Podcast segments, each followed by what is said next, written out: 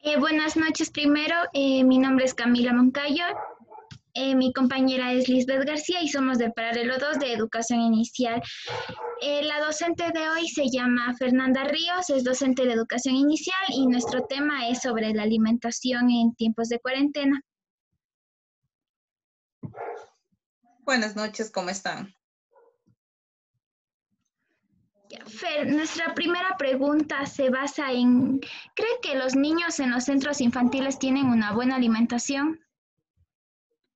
Bueno, en los centros infantiles donde yo trabajo, eh, podría dar fe que sí, porque tienen una alimentación balanceada. ¿Cuántas comidas al día tienen los niños o tenían en este caso en los centros infantiles? Eh, tenían tres comidas, serían dos refrigerios, uno en la mañana y uno en la tarde y el almuerzo. En el centro infantil en el cual usted actualmente está laborando, eh, ¿los niños cuentan con un menú específico para cada día? Sí, eso se maneja por nutricionistas. Cada día, cada semana nos envían un menú para todos los días, para que sea diferente. Gracias, Fer. Eh, ¿Tenía niños, en este caso, en su centro infantil con problemas de desnutrición o sobrepeso? Eh, bueno, en mi centro infantil eh, teníamos un, caso de sobrepeso, pero de desnutrición no. ¿Y para ese niño contaba con, contaban con un menú especial?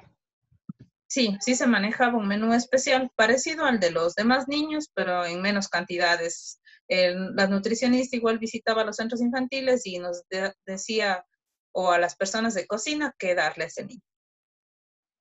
O sea, él se daba en menor cantidad, pero igual la nutricionista revisaba cómo iba su proceso prácticamente. Sí. Buenas noches, profe. ¿Cómo está? Eh, ¿Cómo está? La siguiente pregunta es, ¿en su aula tenía niños con problemas al momento de que ingerían el refrigerio, los niños? En el momento que recibió, o sea, por ejemplo, tenía una niña que no le gustaban las coladas pero comían, terminaban comiendo todos.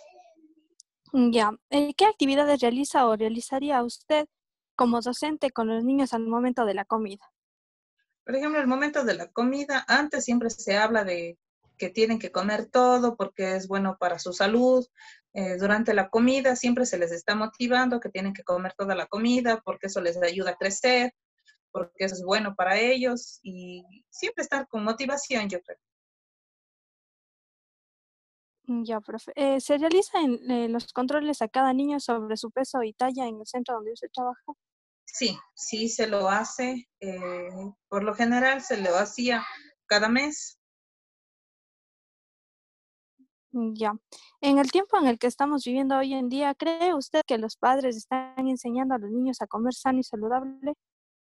Yo creo que sí, porque el hecho de que a veces pasamos en casa, ya no estamos saliendo y ya no están comiendo golosinas ni frituras, sino ya alimentación de casa.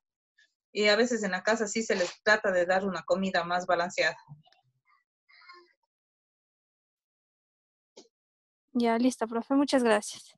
Ya, listo. Tengo una duda. Ahora usted como profe, ¿no? Que ya terminaron clases y todo, ¿usted tal vez ve a los niños algún cambio eh, si están más gorditos, más flaquitos? Eh, yo les veo igual. No, no les he visto mayor cambio. Unos que otros niños sí se les ve un poquito que han subido de peso y que han crecido más que todo, pero no, no le podría decir. De pronto a veces en algunas casas por facilitarse más les dan hasta golosinas o pan o ese tipo de comidas. Me imagino que por eso, pero no creo que en todos los hogares. ¿Algún papá le ha pedido algún consejo sobre qué darle a sus niños? Sí, sí, estaba con una niña que incluso no estaba queriendo comer, sino que quería que le den de comer en la boca.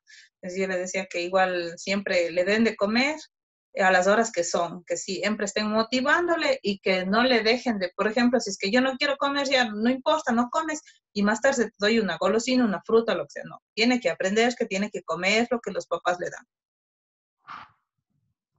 Muchísimas gracias, Fe. Ya, mis.